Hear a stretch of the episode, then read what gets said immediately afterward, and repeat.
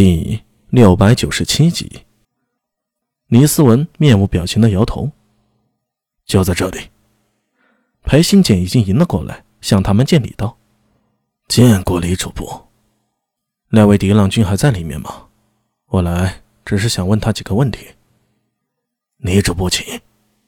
裴新简侧身说道：“大理寺日理万机，如此忙碌，李主簿还亲自跑一趟。”大理寺卿段宝玄已经发话了，务必在开宵禁前侦破此案。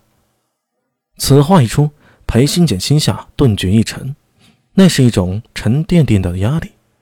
从此刻到夜间开宵禁，隔不了多少时辰，居然要在这么短的时间内侦破此案，这如何可能啊？不对，这从侧面来说，此案非同小可。李四文惯常的一张冷面，进了牢房里。上下打量了一下狄仁杰，有些面熟。呃，永会元年。狄仁杰还没说完呢，却见李思文伸出一掌虚按，将他要说的话打断了。先谈公事，此地非是叙旧的时候。是。那个胡生名叫阿尔巴，你是如何认识的？一路情状，即细细说与我听。狄仁杰点了点头。目光扫了一眼站在山后面的二哥裴新简，心下稍定。其实关在牢里的一个时辰，他已经细细回想了一遍了。他有过目不忘之能，当真把每个细节当真是把每个细节都能记得。但这胡商却是一路上并无可疑的情节，或许有些古怪之处，但那也可能与每个人有独特的癖好，不能说明有任何的问题啊。李思文听完点了点头。他交给你的东西，你知道是何物吗？不知道。当时我、我家仆以及苏烈将军的女儿苏庆芳也在场，他们都见到了。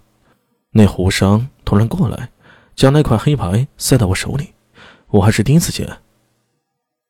李思文又问了几个问题，转头看了一眼身旁的文书，此人笔走龙蛇，已经将刚才的对话记入卷中。好了，暂时无事了。李思文开口说道：“收完公事，可以叙旧了。我听裴宪军提起过你，永徽元年，你似乎也帮着大理寺破过一桩案子。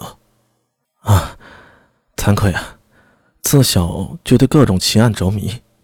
我能不能向李主簿多问一句，此案与昨日公交署死的那人是否是同一桩案子？”倪思文听着，眉头微微一皱，回头看了一眼站在一旁的裴新简。裴新简表情坦荡，一脸风光极月的说道：“李主簿应该还记得，怀英他并非普通人，乃是天生的血质之体，有神阳法官护身，诛邪不侵。”李思文的脸上微微露出一丝讶异，似乎在别处听过此事。沈阳法官，谢之通灵，桃高治狱，正大光明。正是，破案之时，大可多问一下怀英，定有收获。我信怀英为人，愿以官职作保，保怀英与此无关。李思文若有所思的点了点头，开口说道：“此案应该与狄郎君无关，不过若想证明清白。”还是得将案子给破了。你这不，若是信得过的话，可以让我也参与此案。永徽元年那次，我已与大理寺和长安县合作过了。狄仁杰说着，看了一眼窗外。方才李主簿说，在要宵禁之前要将此案查清，我以为难度不小，而且大理寺卿如此重视，又提及宵禁，若我所料不差，定是有人要趁宵禁之夜。扰乱我大唐安定，定会做出一些骇人听闻之事。李思文看了他一眼，没有说话。狄仁杰又说道：“你在下推测，若那湖上有问题，多半是突厥人的间谍探子。”李思文沉默以对。方才还听说，昨夜公交署有一人意外死于家中，也是微笑而死。在下以为。此两案其实是同一家子。李主簿和大理寺卿所担心的，以在下推测，以为突厥探子趁上元夜大肆杀戮破坏，二是上元夜陛下也会与嫔妃们在宫中庆贺，担心陛下安危。三来还不知是否有高句丽及百济倭人的间谍在其中生事呢。但以在下来看，这些间谍只怕是早已潜入长安。昨夜公交署死的那人。若不是这些间谍内应，便是知道某些秘密，而微笑死去，或许涉及某些宗教。在下听说一些教派都有秘药，这一点要等仵作验证了。一口气说完，尼斯文脸上终于微有些变化，他点了点头。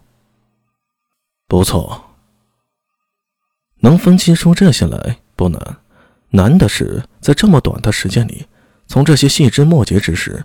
将前因后果串联起来。裴新简站在一旁，虽没有说话，但脸上的表情，向着李四文，仿佛在说：“如何？我推荐这人不错吧？”